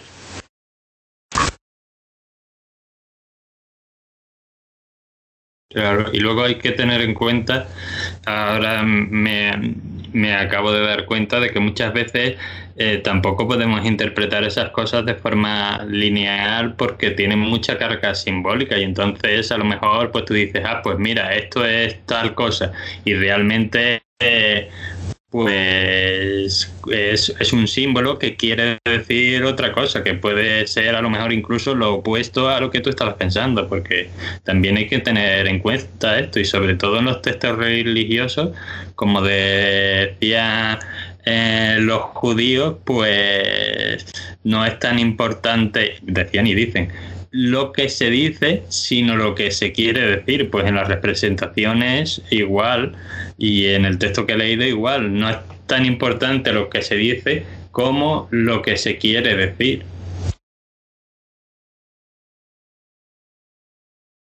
Claro, y se destaca eso del carácter alegórico también. No importa, sí, no cómo se dice o lo que se dice que lo que realmente se está indicando, sí, exactamente. Bueno, y si no tenéis nada más que comentar al respecto, si queréis podemos ir poniendo punto y final o si queréis podemos incluso presentar las dificultades principales que podríamos tener para aceptar la hipótesis de los dioses alienígenas, en los que Joja seguro que se despacha a gusto y puede hablar todo lo que quiera con respecto a esto. No, no, realmente no, no hay mucho que decir, que decir, no hay ninguna prueba contundente o, o, que te pueda dar la más mínima idea acerca de si estas hipótesis son, son ciertas o no. Quiero decir, siempre aludimos a los temas arquitectónicos de, Buah, es que las pirámides, es que estos objetos también colocados, es que no sé, no sé cuántos. Y las civilizaciones antiguas no eran tontos ni mucho menos, tenían un conocimiento tanto matemático como arquitectónico pues bastante preciso y es, no es nada raro que pudieran hacer unas pirámides, quiero decir. Tenían la fuerza de trabajo para ello y tenían sobre todo el tiempo y tenían sus motivos religiosos, culturales para dedicarse a hacer este tipo de, de monumentos. En el caso de América Latina cumplían fines ritualísticos importantes en sus comunidades, o mismo los figurats en Mesopotamia. Y, y las estructuras sí, son impresionantes, pero más bien eso debemos admirarlo, no, no quitarle valor y decir, Buah, es que es imposible que hicieran esto, tuvo que ser un ser del espacio exterior que dio por levantar pirámides en medio de la nada, pues para saber para qué. Y no, ni mucho menos. Eso que dije antes, de cómo serán 200 años, se encuentran con estatuas de Bernini o de cualquier otro escultor que son impresionantes, las de Bernini digo, y dicen esto es imposible que los humanos de esa época las pudieran hacer. ¿Sabes? Sí, no.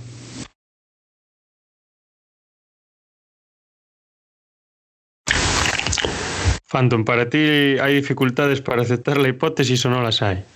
Bastantes dificultades, por lo que mencioné antes. Semejantes bloques de piedras, ¿cómo podían ser levantados en aquella época? ¿Eh? bloques de más de 5 toneladas. ¿Cómo subes eso con una rampa? Y después una encima de altura que tienen las pirámides. Es inmenso. Si, si alguno de vosotros estuvo allí en Egipto vio las imágenes en documentales, etc., ¿cómo, ¿cómo puedes concebir que eso haya sido hecho por las personas de aquella época? No. Y aparte, es eso, que están alineadas perfectamente, como os comenté antes, con la costel las constelaciones de Orión. Y es impensable. Para aquella época es totalmente impensable hacer eso. Pero bueno, señor Foja, yo respeto lo que digas, pero también respeto lo que yo diga. No, la verdad es que no lo voy a respetar porque es una tontería lo tuyo, pero bueno. No, no es ninguna tontería. Lo de la alineación Bueno, con, no con constelaciones es, un- es una constante en muchas culturas de la época. Quiero decir, es verdad que no es sencillo, pero ni mucho menos es imposible. Tú mismo, si te vas al, al monte y tuvieras la capacidad, puedes alinear muchas cosas con constelaciones. Quiero decir, y tú piensas que, tú piensas, tú piensas que los egipcios, pero escúchame, no, te voy a dar las pruebas. Se han encontrado las, las canteras de donde sacaron los bloques de granito. Y se sabe cómo los cortaban, se, se, ha probado cómo los cortaban, cómo hacían el corte y cómo los movían. Date de cuenta que claro, era una fuerza de Precisamente las piedras estaban también cortadas perfectamente para encajar una en otra. Pero tú, te, pero tú de verdad piensas que no había métodos para cortar perfectamente las rocas en aquella época. Hay multitud de métodos de cantería. La cantería es tan vieja como el hombre. ¿Y para qué iba a gastar? Yo te pregunto, una civilización que dices que es tan inteligente como la egipcia, cientos de bloques y perder tanto el tiempo en hacer eso, vale, en esa época, ¿para qué iba a gastar tantos bloques de piedra y levantar un monumento en donde iban a enterrar a una persona dentro? Pero no levantaron aquí en España el Valle de los Caídos para enterrar no es lo mismo, no para enterrar a Frank. No, no, es lo mismo. No, es lo mismo. no levantamos un coliseo simplemente para ver cómo se mata Peña no es lo mismo. a espadazos. No levantamos un multo de es que no monumentos por cuestiones culturales. Era un sistema, era un sistema, bueno, como sabemos todos aquí, los faraones para ellos eran el dios encarnado, era el dios personificado. ¿De verdad te crees que una cultura que piensa que ese tipo era su dios no se va a movilizar para hacer una pirámide? Para enterrarlo ahí. No es De una, son muchas pirámides. Pero que para ellos el faraón era Dios hecho persona, literalmente era, era su rey Dios. Quiero decir, ¿de verdad te piensas que esa gente no se iba a molestar en hacerlo? Y como dijo Gorostiza, no sé si, fuera de, si llegó a ser fuera de micrófono o tal, se sabe que los trabajadores que construyeron las pirámides, porque hay registros de los trabajadores y de cómo se levantó, que eran trabajadores pagados, con sus Sí. descansos estipulados, con su salario, con sus bajas laborales. Eso todo está recogido en las tablillas. Así que se sabe de sobra que hubo trabajadores arrastrando bloques.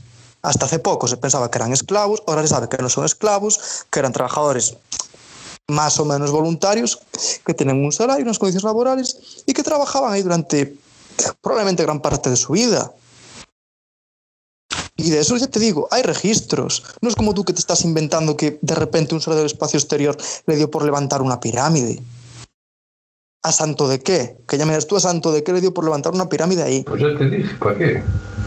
Además, si te fijas, esas pirámides las hay más pequeñas y más grandes. Además, hay una teoría que defiende que las pirámides más pequeñitas que la principal fueron experimentos previos de construcción para ver cómo podían encontrar el mejor método para levantar la principal. O que fueron perfeccionando el método. Por lo tanto, no es tan descabellado que esta gente estuviera años Sí, perfeccionando las técnicas arquitectónicas y matemáticas para levantar esa obra. Pero voy a decir que de repente vino un alienígena y dijo voy a levantar bloques aquí, tal, y los apilo aquí para nada. Me quedo en medio del desierto y miro para ellos. Que ya te digo que es que no hay ningún tipo de registro sobre eso que dices. Y sin embargo sí que hay registros sobre cada uno de los trabajadores que lo construyó. De, de hecho, creo que se encontraron tablillas con el nombre de algunos de los trabajadores Bueno. o por lo menos de los capataces al cargo de la obra. Pero no de todos. Habrá de Sí. algunos. Se encontró No, se pero de, encontraron capa- muchos- nombres de capataces y del arquitecto, creo, es que no sé si se había enterrado en la propia pirámide, está registrado del Sí. responsable de la obra. Sí, pero eso al final tampoco quita una cosa, no quita la otra. Ah, no, es una conspiración. No, no, no, no. Estáis mezclando cosas. O sea, que, que- que los alienígenas hayan podido construir la las pirámides no quiere decir que las personas no las hayan construido también. ¿Y eso qué sentido Oh. tiene? ¿Qué sentido tiene? No tiene que tener sentido, solo es una posibilidad, digo. Pero O sea, un tú ser, estás un diciendo ser que se cruza, un ser que se cruza el espacio va a hacer aquí una obra sin sentido porque le dio por ahí. Pero ¿por qué va a tener un sinsentido? Pero es, es complejo encontrar el sentido de lo que podría, el sentido que podría tener en la cabeza un ser de otro mundo que no tiene Pero nada que ver escucha, con esto. el sentido ya está presente. Otra cosa es que a la gente le guste hacerse. El sentido ya está presente. ¿En dónde está presente? tumba- que son tumbas rituales. Sí, pero digo que, que Phantom está aventurando una hipótesis que yo no, la es una comparto. hipótesis, no es una hipótesis. Porque Sí, es no una hipótesis, prueba, aunque no te guste, es una hipótesis. prueba. No es que no me Y él guste, está. es una prueba. Bueno, vale. Ni una. No tiene ni una que respalde Vale. esa teoría. Se, se refugia. Pues llámale, llámale como quieras. se llámale- refugia en tiene un- decir que no, que no había técnicas de cantería para pulir los bloques y para transportarlos. Está probado Yo que te sí. estoy diciendo eh, que hoy en día esa construcción es muy, muy difícil de hacer todavía. Sea Y estamos difícil, en no el es que sea 2021. imposible. Ay, Dios. A Pero ver, vuelvo a decir, las pirámides no fue un proceso de un día para otro. De hecho, como te dije ya, antes de la Gran Pirámide se construyeron otras mucho más pequeñas, mucho más imperfectas y que probablemente fueran o bien experimentos previos de, de construcción o que fueron perfeccionando la técnica. De hecho, están construidas una al lado de otra y puedes ver como, como las primeras de todas las más viejas no tienen nada que ver con la Gran Pirámide. Por lo que ya estaremos observando un proceso de, de mejora arquitectónica. Nada de, que de repente se cruzó un tipo al espacio y dijo, os voy a ayudar a levantar aquí una tumba para vuestro rey. Que es lo que es en el fondo. O con las pruebas presentes a día de hoy sabemos que eso es un, monumento funerario. Alineado con Orión, porque como, porque ellos les gustaba mucho la astronomía y tal, siempre creían que venían del cinturón de Orión y asociaban al faraón con, con su dios.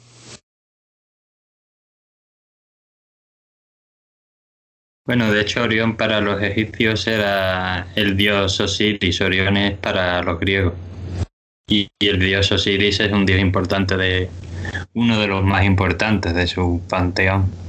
Así que tiene lógica que de cierta forma eh, homenaje a uno de tus dioses importantes. Y bueno, eh, yo solo añadir que las construcciones, diversas construcciones como las pirámides o como, yo qué sé, los monumentos megalíticos, también podíamos hablar, pues cada una tiene, cada una tiene sus funciones, que vistos desde ahora nos parece difícil que esas civilizaciones los pudieran hacer, pues es posible, pero de hecho es, es que lo hicieron. Yo recuerdo, eh, esto lo decía Heródoto, que se considera uno de los padres de la historia, eh, en uno de sus libros, eh, que habla de Egipto, dice que él estuvo en Egipto, ya claro, mucho de- tiempo después de que se hubieran construido las pirámides, porque su época es bastante posterior, y les preguntó a los egipcios cómo hicieron las pirámides.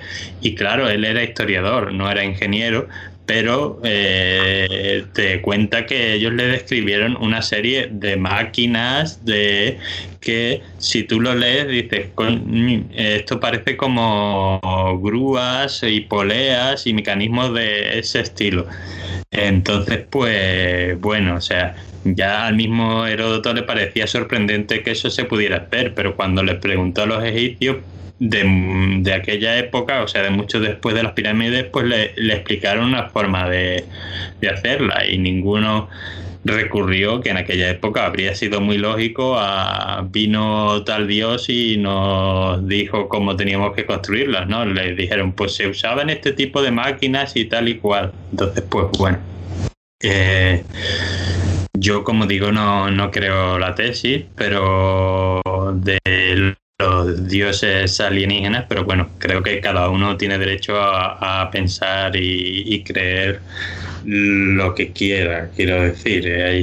Hay, gente, pues, es, las mismas religiones que yo respeto, pues tiene, están llenas de hechos que eh, te los crees o no, porque no, no tienen muchas veces eh, lógica ninguna. Pues eh, se resucitó a este tipo, pues este tipo vino un dios y le escribió su ley con fuego, el mismo Moisés que se puso a hablar con una zarza ardiendo. Pues qué lógica tiene esa? Ninguna. Ahora bien, hay un montón de gente que cree que eso es real.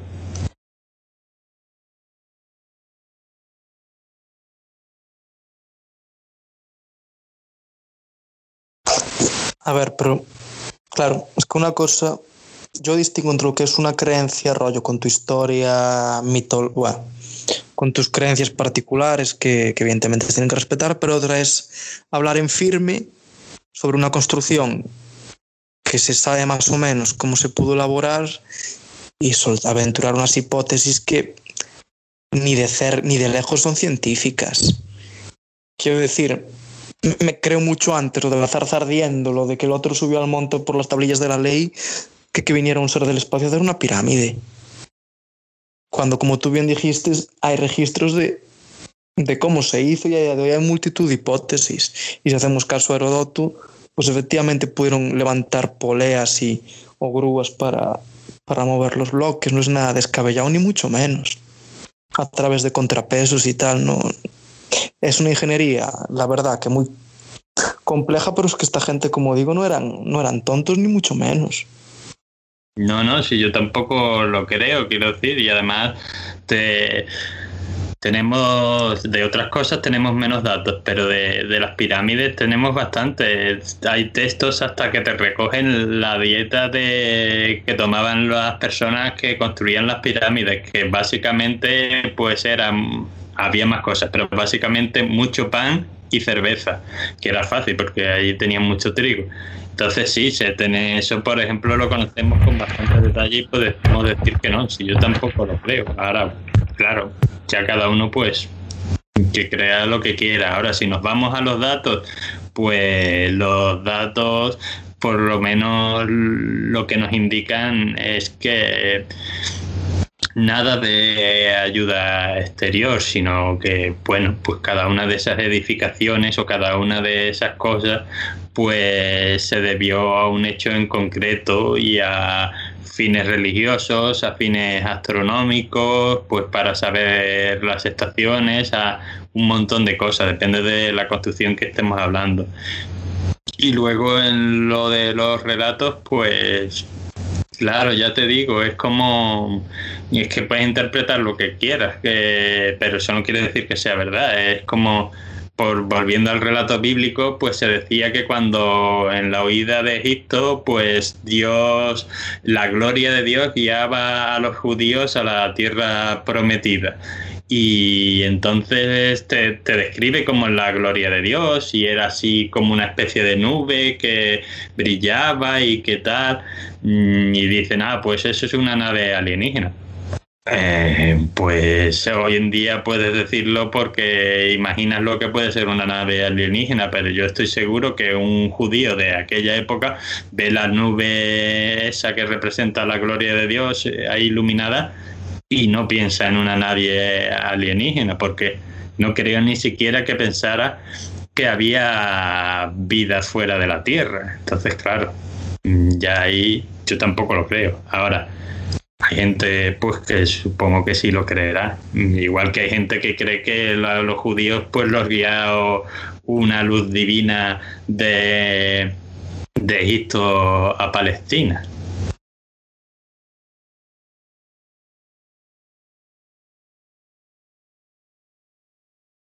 Yo aquí quería interpelarle una cosa, Joja. Que eres más reacio en creer en una hipótesis material, que es la de una visita extraterrestre en un momento concreto, que en creer en una intervención divina, cuando rompe por completo con el paradigma científico. La, la hipótesis extraterrestre no, no rompe ningún paradigma no, no, científico. No, cuidado, cuidado, no. La, la hipótesis divina no tiene por qué ser anticientífica. Quiero decir, a día de hoy no sabemos si es posible que ¿Cómo no es anticientífica? Es completamente anticientífica.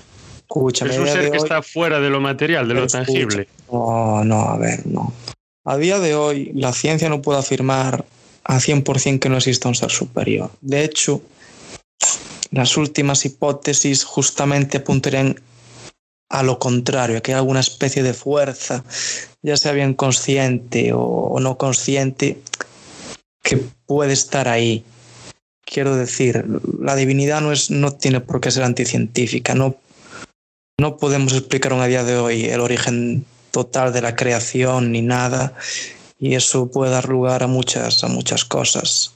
Sin embargo, lo que aquí se planteó en torno a una figura arquitectónica como es la pirámide, con hipótesis, entre comillas, porque es que no son hipótesis, quiero decir, si no hubiera de verdad algún una posibilidad. Quiero decir, si no tuviéramos ninguna, ninguna explicación de cómo se hicieron y de verdad fuera una obra arquitectónica tan, tan, tan compleja, pues bueno, ahí puedo decir, pues igual aquí hubo algo extraño. Pues como comentó el compañero, hay tablillas con la dieta de los trabajadores, está el relato de Herodoto diciendo que le comentaron que se usaron poleas. Quiero decir, no hay por dónde coger en el tema de las pirámides el relato alienígena. En ese sentido tiene cero valor. En cambio, el relato de la divinidad es una cosa que a día de hoy no podemos ni probar ni descartar la existencia de una entidad, de una entidad superior. Simplemente eso.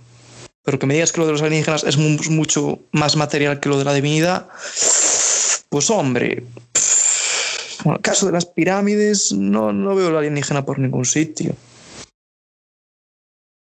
¿Qué vete tú a saber, eh? Pero, pero es que tenemos pruebas que dicen lo contrario.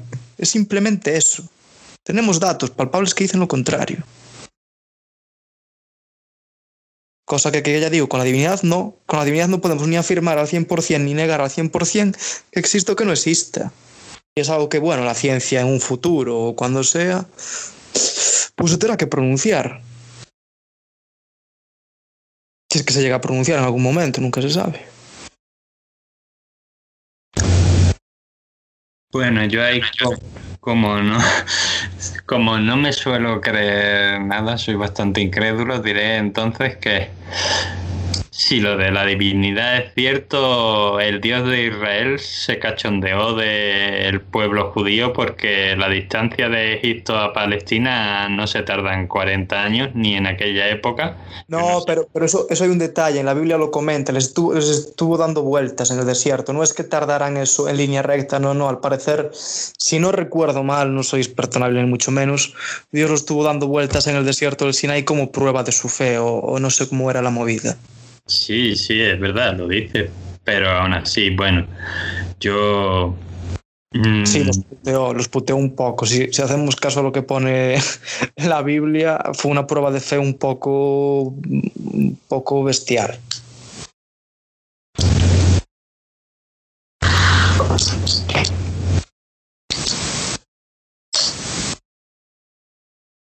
Yo solo añado que la hipótesis alienígena explica un fenómeno material desde otro fenómeno material. Y que la hipótesis divina, por mucho que digas tú, que, puede ser física, que es una fuerza de no sé qué, eso está más allá. no explica nada, no explica nada porque no tienes ningún dato sobre ella y sin embargo de la, de la otra hipótesis material, de que es de creación humana, tienes, tienes pruebas. Pero es que puede ser creación humana con intervención alienígena. Pero tú estás... ¿por, qué te esfuerzas, ¿por, qué te esfuerzas, en meter a calzador una hipótesis que no, no, no, no. Es que no es meterla a calzador, es que si te crees que Dios existe, cuando es una entidad que está más allá de lo material, que no es tangible, que no puede ser medida por ningún instrumento científico, de la que no tenemos experiencia de ningún tipo, porque está el truco, eh, en la, en la, concepción de la divinidad está el truco de que no puede ser demostrada, pero tampoco indemostrada. ¿Cómo va a ser algo demostrado e indemostrado si no lo puedes experimentar? Eso de que no se puede demostrar lo dices tú. ¿Cómo vas a demostrar algo que no se puede demostrar? Porque no es algo tangible. Tienes una concepción de divinidad, por así decirlo, muy, como se dice, muy, muy etérea. En plan, quiero decir, cuando hablamos de, algo superior, es lo que decía antes, igual es una fuerza inconsciente, pero que está ahí. Igual es una fuerza consciente con intelecto propio. Pero, eso que no es una divinidad. Claro, porque es que tu concepto de divinidad. Pero es que tú no estás hablando entonces de divinidad. Estoy hablando de un ser superior que puede regir la naturaleza. Pero un una fuerza no es un ser superior. ¿Por qué no? Porque no es un ser, una fuerza en nuestra concepción humana no. Es como la fuerza de la gravedad. La fuerza de la gravedad es un ser. Es un ente, una entidad. Vamos a ver. Que haya un ser inteligente con capacidad de ordenar la creación o tal. Aunque muy poco plausible, no es algo que podamos negar al 100% a día de hoy. ¿Y, y te parece eso más, ¿Te parece eso más plausible que creer que un extraterrestre que vino de una galaxia se puso a ayudar a los seres humanos a construir un. Vamos a ver, pero como te digo, tenemos relatos que dicen cómo se construyeron las pirámides y por ningún lado aparecen los seres extraterrestres. Ni en sus propios relatos aparece, ni en, los propias, ni en las propias tablillas aparece la influencia divina cuando justamente, como comentó el compañero, es una obra que incita a, eso, a poner, pues sí, pues vino Dios y nos ayudó a hacer la pirámide, o vino aquí Osiris, o vino cualquiera de nuestro panteón divino y nos ayudó, pero es que ni eso aparece en las tablillas. Sin embargo, hay gente que, que porque le gusta mucho inventarse cosas, se busca las explicaciones más rebuscadas e ignora toda la evidencia previa para decir que sí, que se cruzó un tipo del espacio y dijo, pues voy a hacer una pirámide. ¿Con qué fin? Pues no lo sé. Para enterrar al, al, al faraón. Y, madre, y la hipótesis de la, de la, divinidad no es todavía más rebuscada, que llega un, un, una, un, ser aquí, una fuerza, y dice, pues voy a crear al ser humano. No, no, no, no hable de que llegará a la Tierra y crear nada. Yo hablo de más allá de lo que es la Tierra. De que pueda existir algún ente cósmico con, no sé, que pues se pueda comparar lo que entendemos por divinidad. Pues estás hablando de un ente cósmico, casi estás hablando de un extraterrestre. O sea, estás, bueno. Vale, vale, ya da igual. O, o no. O no. Pero, mm, bueno, eh, ¿y por qué esa divinidad tendría que dictarnos leyes como los diez mandamientos? Quiero decir, que ¿Qué sentido tiene eso? Es decir, la... No, no, no, no, pero yo aquí no estoy defendiendo el relato bíblico, eh. simplemente estoy diciendo de la divinidad en general, más allá de lo que de la historia de la Tierra o de la humanidad, quiero decir, de que pueda haber algo, como quien dice coloquialmente. No, el primer no estoy, motor. Pues sí, no estoy defendiendo ningún relato religioso. Que no se mueve y es movido por sí mismo desde la eternidad y que es puro amor e intelecto. Pues mira, más es, más creíble eso que, que, lo de las pirámides con los extraterrestres. Es más creíble. Para mí sí. Claro. O sea, es más creíble que un ente material haga cosas materiales que que un ente que está más allá de todo lo físico haga cosas materiales. O sea, me parece en el caso de las pirámides, te voy a decir que sí, ¿eh? porque es que el relato de que viene un tipo a hacer unas pirámides en medio del desierto, pues porque sí, no. no... o sea, es más, es más probable que, que. Pero vamos a ver, más probable vamos a ver. Que hable una ardiendo que que un extraterrestre ponga una piedra. Estamos discutiendo sobre una figura arquitectónica que sabemos casi al 100% cómo se hizo. Casi si no, no es que al 100% para nada. Si no es un 100, es a un 80. Para nada. Bueno, vale. Habremos al 50 a lo mejor. A lo mejor dice, me cago en la leche. O sea, las tablillas. ¿No ves que la, la civilización egipcia es. Nada, todo eso lo dejamos de lado, no existe. Sí, pero tenemos. Ahora encontramos esas tablillas. Encontramos ahora esas tablillas y igual dentro de 50 años encontramos otras que contradicen todo lo que toda la posición que teníamos. Mira, Johason hablábamos hace tiempo allí en, en, la asignatura de arqueología de primero de historia sobre esto con el profesor y la verdad es que él no se atrevía tampoco a decir lo que tú estás defendiendo.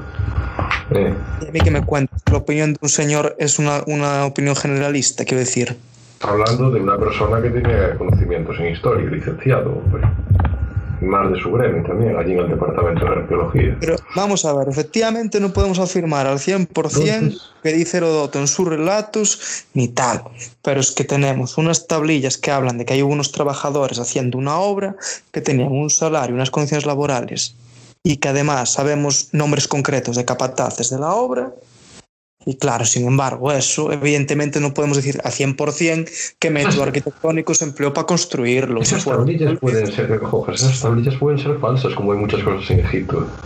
Vale.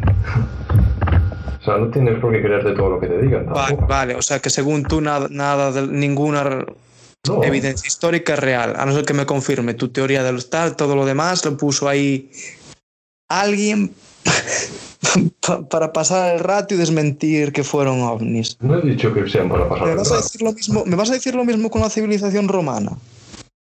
Yo te estoy hablando de Egipto, no de Roma. No, no, te lo pregunto.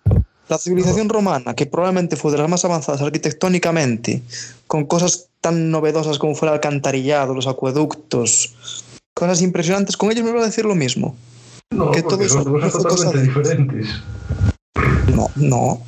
Estamos hablando de grandes civilizaciones. Obras, obras, totalmente diferentes. Las pirámides, la red alcantarillado y todos los monumentos ¿Tú te, das cuenta, ¿Tú te das cuenta del esfuerzo arquitectónico de los romanos y de su ingeniería? Del nivel no es lo mismo que el que llevaron los egipcios, como tú dices. No es lo mismo. Hay algo. Te puedo decir yo que la civilización romana se ríe de la egipcia arquitectónica. No se ríe de la egipcia. Ingeniería. Se ríe bastante, ¿eh? ya te lo voy diciendo, y ahí no me sueltas el argumento alienígena. Se mofa bastante, ya te lo voy diciendo. Sobre todo en arquitectura civil, en ingeniería civil. Se ríen bastante de los egipcios. Pues si se mofan tanto, ¿por qué dices que los eh, egipcios pueden levantar una pirámide? ¿Eh? A ver. ¿Cómo? ¿Pero tú de verdad te piensas que una pirámide es aquí? Quiero decir, los romanos... ¿Tú sabes cuántos bloques tiene una pirámide de esas? Que te lo vuelvo a decir, te lo vuelvo a decir. millones de bloques de 15 toneladas. De 15. Cada uno con mi habitación de grande. 2 millones de bloques en el año 2700 antes de Cristo. Te lo vuelvo a decir. Con la mano de obra que tenían no es imposible ni mucho. Bueno, Pero que sí, tú, tú sigue con tus, con tus ideas, que, que bien. En plan, cree lo que quieras, quiero decir, pero no le llames hipótesis a lo que es a lo que no tiene por dónde coger. Bueno, la mano de obra según esas tablillas. También repito, podemos encontrar dentro de 30 años otras tablillas que digan que eso no, no era así. Entonces es que al final la historia se construye así. Y ahora estamos suponiendo que eso es así por lo que hemos encontrado y me parece, yo, yo opto más por esa, por esa teoría que, que, que está diciendo Joja y Daniel, porque la otra me parece mucho más difícil que se haya producido y mm, ciertos elementos de la misma pues me chocan muchísimo. Entonces yo optaría más por esa, pero tampoco puedo poner la mano en el fuego y decir, esto es así, hay pruebas que demuestran que los alienígenas no construyeron las pirámides. Pero yo no te pido que pongas la mano en el fuego. Yo te digo que me cojas lo que sabemos a día de hoy a ciencia cierta. Lo que sabemos a día de hoy a ciencia cierta es que tenemos esas tablillas que hablan de una ingente cantidad de trabajadores que contribuyeron a esa obra. Tenemos el relato de Herodoto, que si bien tiene algunos relatos más fantásticos que otros, en ese no tiene motivo para mentir. No tiene motivo. Y además una explicación plausible de cómo se construyó a través de un sistema de poleas. ¿Sabes? Quiero decir, tenemos datos, aunque posteriormente se encuentren tablillas que nos confirmen definitivamente el sistema de construcción de las pirámides, tenemos una base. Otra cosa es que el señor Valcárcel diga, no, es que las tablillas las puso ahí, yo qué sé, la CIA, pues para un ocultamiento. Mira, hasta hace 120 o 130 años el, el idioma egipcio jeroglífico se leía de una manera. Y a partir de ahí, no sé si fue un investigador francés que se llama Chameleon o una cosa así, empezó a leerlo de otra manera. ¿Cómo? Champollion. ¿cómo es? Champollion. Sí, Empezó a leerlo de otra manera totalmente diferente. porque no se. Y real- hasta ese momento, todos los manuscritos egipcios, que serían tablillas y lo que sea, se estaban leyendo de una manera. Y a partir de ese momento se tuvo que cambiar toda la historia con respecto a lo que se estaba leyendo. Porque a partir de ese momento se leían todo diferente y todo tenía un significado distinto. Y sabemos a ciencia cierta que la interpretación y la manera del leer egipcio de Champeleón, o bueno, perdón por el nombre, que no me acuerdo, era la, era la correcta. Y es la que nosotros digo- seguiremos que usando digo dentro de 100 En años. ninguna tablilla, en ninguna tablilla encontrada y en ninguna forma de leer se hace referencia a algo parecido a ovnis. No digo, no digo eso, yo estoy hablando de que puede que si leemos las cosas de otra manera, porque al final leer algo del pasado, un documento del pasado, estamos interpretando, porque lo estamos traduciendo siguiendo una interpretación que puede estar equivocada. Y este, pensa- este investigador lo demostró en su momento, que estaba equivocada la interpretación anterior. La cambió. ¿Quiere decir eso que en un futuro no la vayamos a cambiar y que cambie nuestra percepción de todo eso y reconstruyamos la historia de otra manera? Hay que dar la duda. Yo vuelvo a decir que esto más que una cuestión de interpretación es una cuestión de, de ingeniería y de arquitectura, quiero decir. Estamos poniendo sobre la mesa que esta gente, hablamos de esta gente como si vivieran en cuevas o tal, cuando realmente tenían sus conocimientos matemáticos, sabían lo que era una polea, sabían lo que era No una estamos rampa. cuestionando. La cuestión es que hoy en día costaría bastante para hacer esas cosas.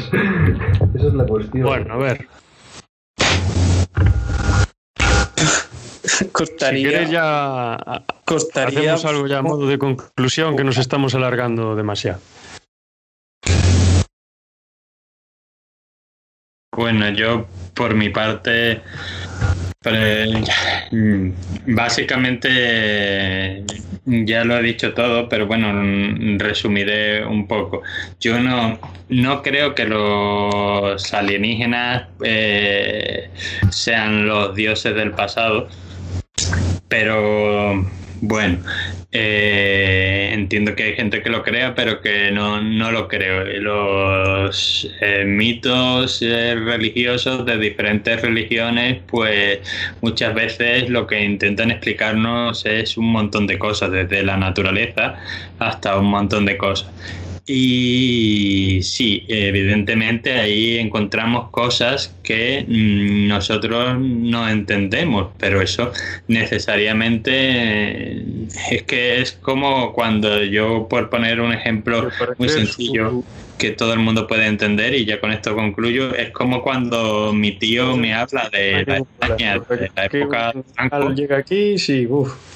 Y, y resulta que me cuenta cosas de la España de la época de Franco y claro, eh, aunque yo sé que eso es real y no dudo de que me está mintiendo, de que no me está mintiendo, pues claro, digo, es que ese, ese país del que me habla no tiene nada que ver con el, que yo conozco, parece otro mundo. Pues si eso es una generación de distancia, imagínate interpretar algo de 2000 años de distancia. Entonces yo personalmente no lo creo. Ahora que hay gente que lo cree, pues me parece muy bien, cada uno que crea lo que quiera, quiero decir. Hay gente que cree que su Dios se encarnó en un ciervo y vino a verlos, o hay gente que cree que su Dios es tal o cual, pues ya cada uno que, que crea lo que quiera.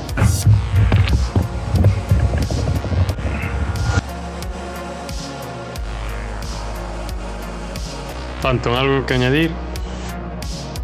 No, creo que queda todo más. Pero bueno, eso, que, que la teoría de la panspermia, se podría aplicar en el contexto de hoy en día, pero bueno, hace muchos años no, digamos que sí, no, no lo veían de la misma manera los científicos y tal. Hoy en día con la ciencia que tenemos y todos los materiales, pues cada vez nos vamos acercando más a lo que podría ser la panspermia en sí. Jorge, ¿algo más? No, no, está todo. Vale, bueno, pues entonces ya ponemos punto y final a este intenso programa. Y bueno, muchas gracias a los tres y gracias a los oyentes por estar otra vez más aguantándonos y escuchándonos en Pensar Paranormal. Hasta la próxima. Muchas gracias.